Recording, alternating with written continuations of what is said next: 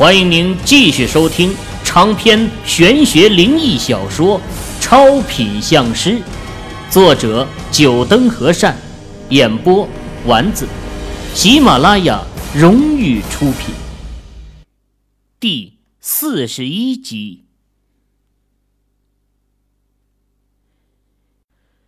秦羽冲着剑空大师双手合十，行了一个佛礼。脑海中整理了一下语言，才开口说道：“啊，刚才智人大师说了，达摩面壁背向断臂求法者。这断臂求法者，狭义上来讲，指的是二祖慧能。因为达摩面壁不说法，不传法，只有二祖慧能得到了达摩的传承，所以说达摩面壁背向二祖。从广义上来讲。”达摩面壁背向的是有佛缘、有大毅力的人，所谓法不轻传，佛度有缘人。因此，智人大师说达摩面壁背向断臂求法者。说到这儿，秦羽的语气缓了一下，才继续说道：“佛家讲究因果，讲究前世今生，种下什么因，自然就结什么果。”达摩背向断臂求法者，这是因，有因就有果。背向断臂求法者是为了找到合适的有缘人，寻到了二祖慧能，那么自然要面向断臂求法者传授大乘佛法，这就是果。所以达摩面壁背向断臂求法者，面也向断臂求法者。秦羽说的道理啊。其实很简单，就好比我们经常做的一件事坐公交车，上车是因，有因就有果，而下车就是果，因为上了车，所以我们必须要下车。好一个因果说，小居士如得闲，不妨坐下来与我俩一起论禅。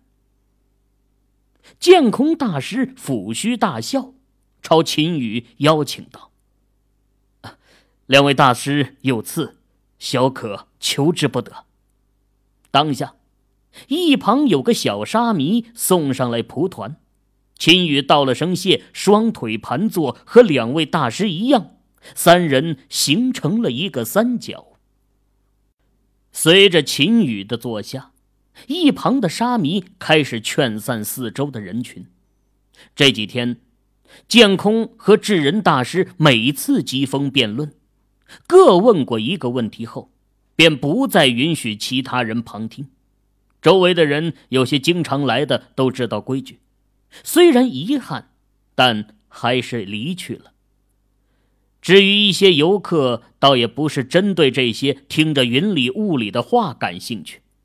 看到沙弥驱散人群，也都纷纷离开了。这几位居士不妨在我寺内逛逛。人群很快就走光了，只剩下莫永兴、张华和童敏三人。智人大师笑着对他们说道：“智人大师话里的意思很客气。”但是还是带着明显的感人意味。莫永兴本想还说几句，但是被张华拉走了。哎，那小雨，那我们就去逛逛了。你要是结束了，就给我们打电话。小居士怎么称呼啊？等三人走远，智人开口朝秦羽问道。小可免贵姓秦，单名一个羽。秦居士，可知道我们两位为何要在这菩提树下辩禅吗？还连续那么多天。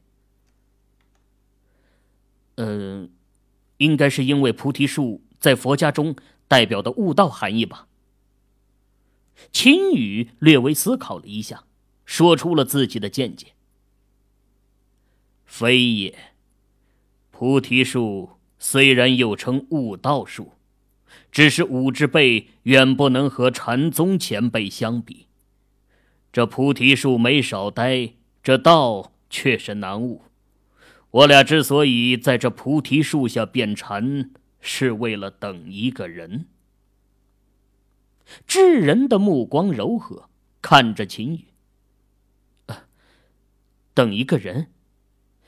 两位大师，可别说是为了等小可。秦羽不笨，智人大师的话透露了讯息了。如果等的人不是他，就不会和他说这件事了。秦居士听过智药三藏大师在菩提树下的预言没？智人大师没有直接回答秦羽的话，而是又抛出了另外一个问题。听过，是关于预言六祖肉身成菩萨传佛法的预言。秦羽点点头，回答道。我佛家有一秘术，可观未来，倒是和基督教的预言术的作用有点类似。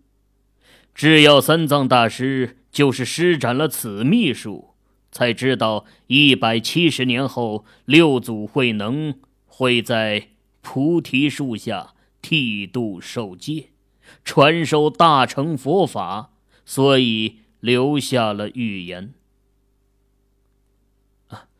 大师有话，还请明讲。关于预言术这类秘术，道家也有，和相师不同。相师是看的人的面相，定的此人的命运，而且有时候因为某些原因，命运也会发生改变。而预言术是预言未来某个时间段会发生的事。这类预言呢？一般都是板上钉钉的，不会出现错误。当然，前提是施展此术之人当真有着高深的本领。我佛慈悲，两个多月前，也就是三月二号的那一个晚上，我光孝寺的前任住持明觉大师夜观天象，发现紫微星异动。北斗七星光芒大盛，二十四星宿交辉相映，天机蒙蔽，似乎有人窃取了这星辰气运。明觉主持已经是九十高龄，为了寻得这星象的异常原因，施展了秘术，看到了未来的某个片段，给我们留下了一句预言，两天后便圆寂西去。三月二号的晚上，秦羽回忆了一会儿，突然眼中闪过一道金光。三月二号的那天晚上，不正是他触摸那块古朴的八卦碑，获得诸葛传承的那个晚上吗？难道这星辰异象和我有关？秦羽不动声色。既然智人大师都说到这儿了，只要继续听下去就有答案了。两个月后，我光孝寺将会迎来南阳后人，此人与我寺有莫大的渊源，乃是有大佛缘之人。智人大师重复了一遍明觉大师的话，目光炯炯的盯着秦羽。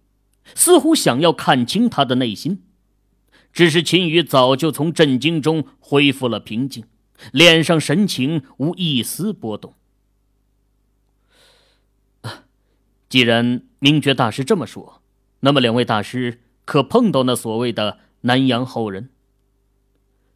没有，明觉大师只说了对方会是南阳后人，到底姓啥名啥？年龄几许，没有留下一点线索。我光孝寺一天来访游客成千上万，要从茫茫人海中找出南阳后人，何其困难！想要收听更多有声小说，请下载喜马拉雅手机客户端。智人的眉头皱起，显然。明觉大师的话不清不楚，给他们寻找南阳后人带来了困难。无奈之下，智人大师只得找来挚友南华寺的建空大师。两人在这菩提树下论禅，目的就是为了吸引南阳后人。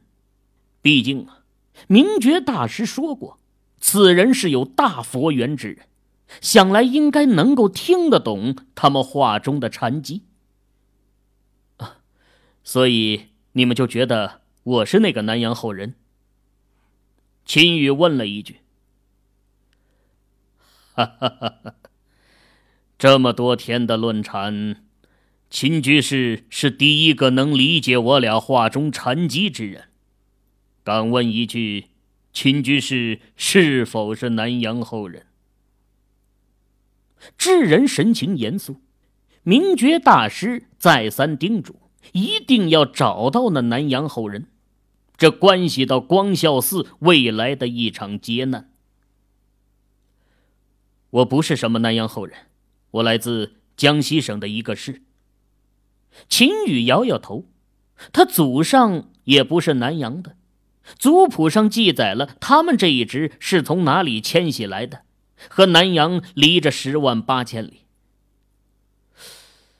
那就奇怪了，按照明觉大师的话语。南阳后人将会在这几天来到我光孝寺啊！智仁大师眉头紧紧锁着，似乎觉得有点出乎意外。秦居士，你仔细想想，是否和南阳有什么关系？也不一定就要祖上是南阳的。剑空大师开口插了进来。和南阳有什么关系？我在南阳连亲戚都没有，能有什么关系？等等。秦羽刚笑着摇摇头，回答剑空大师的话，突然顿了一下，眼瞳急骤收缩。南阳后人，南阳后人，诸葛先生不就是南阳的吗？他获得了诸葛先生的传承，不就是诸葛先生的徒弟吗？正所谓恩师如父，要这么说，他不正是可以被称为南阳后人吗？秦羽的脑海中很快就把这一切给理清了。如果真是这样的话，那么明觉大师口中的那个南阳后人，很有可能就是指的他。秦居士可是想起了什么？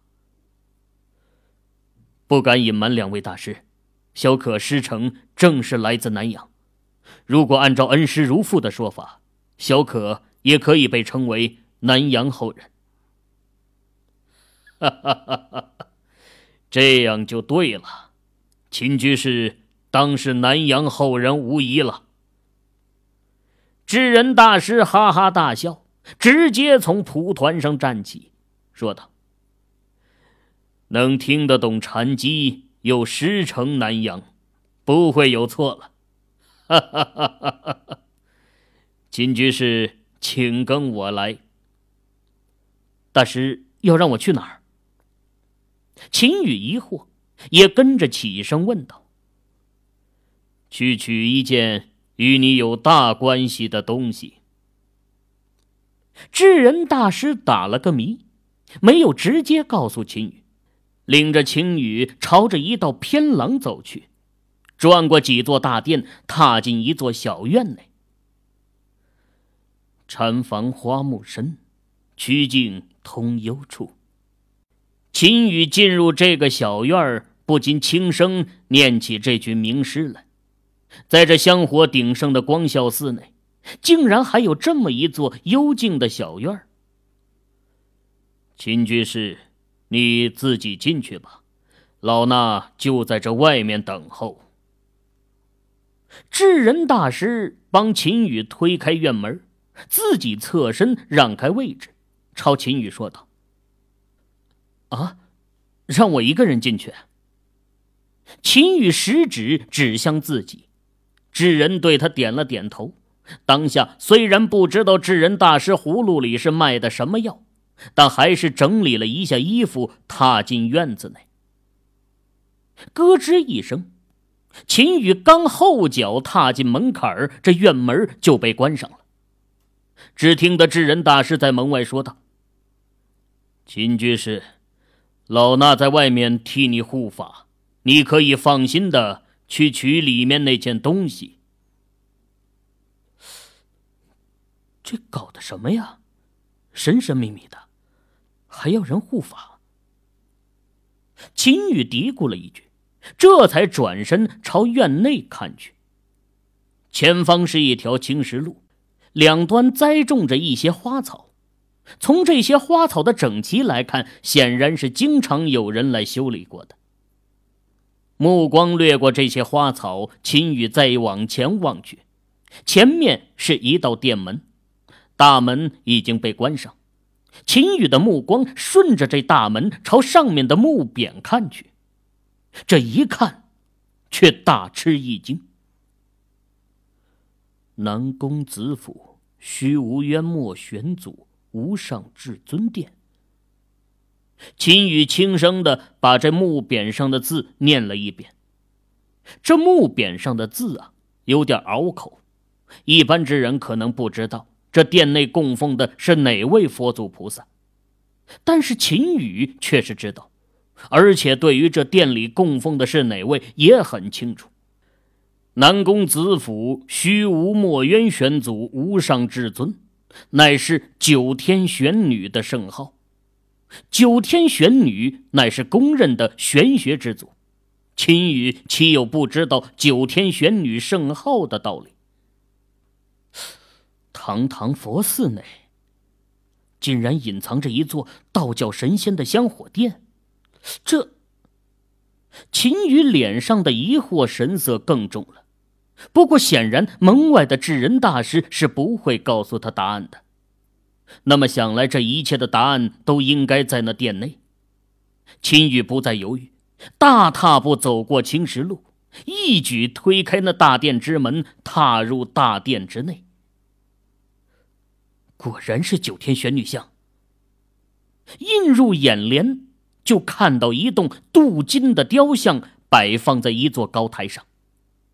秦羽认出了，那正是九天玄女的道身像。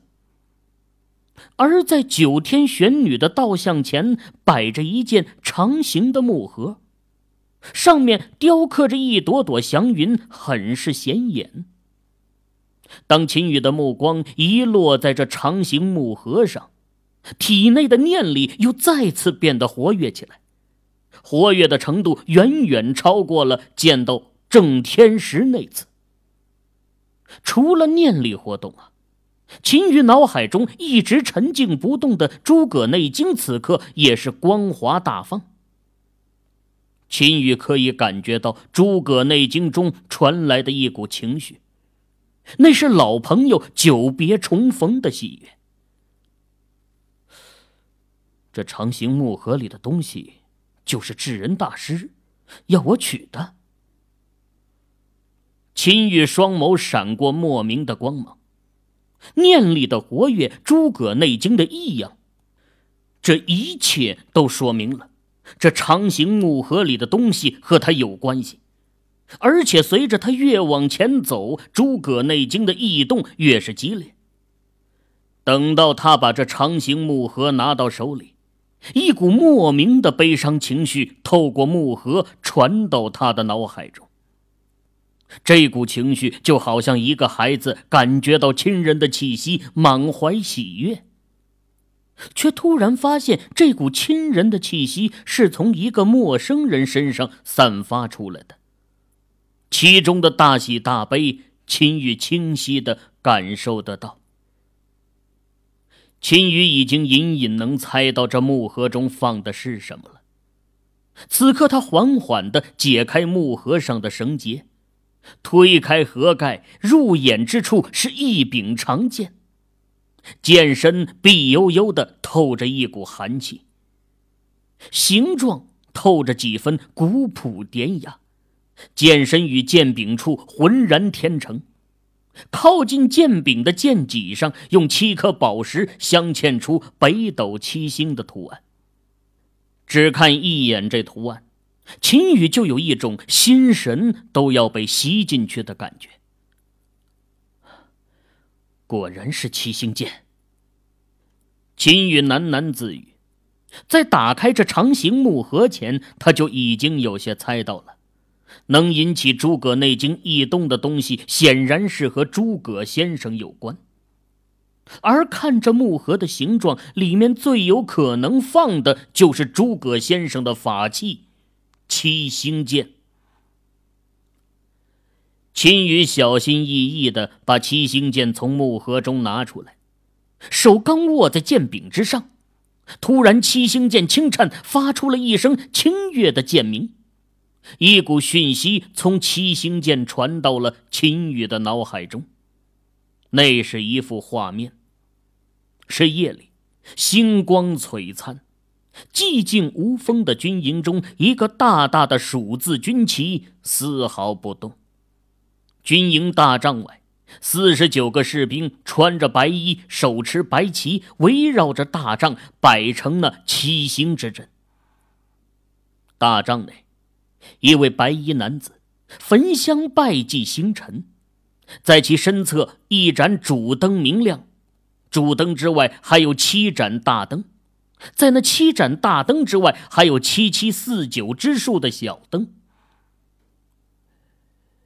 亮生于乱世，不意将星欲坠，阳寿将终，景书尺素，上告穹苍。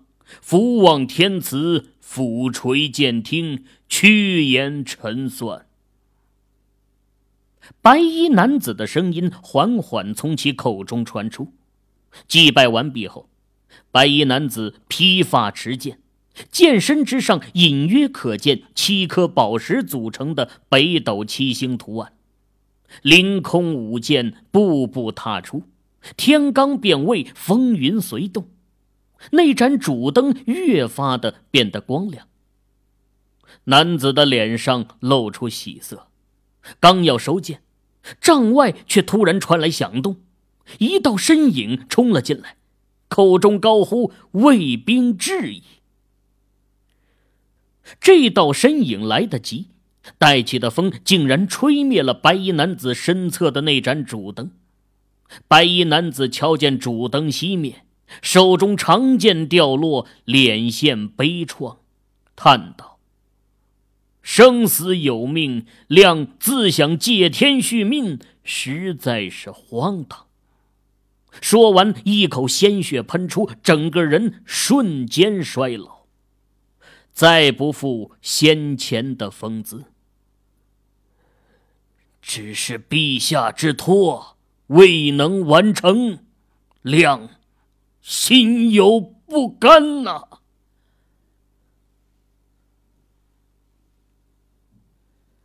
各位听友，您刚才收听到的是喜马拉雅荣誉出品的长篇玄学灵异小说《超品相师》，作者九灯和善，演播丸子。更多精彩有声书尽在喜马拉雅。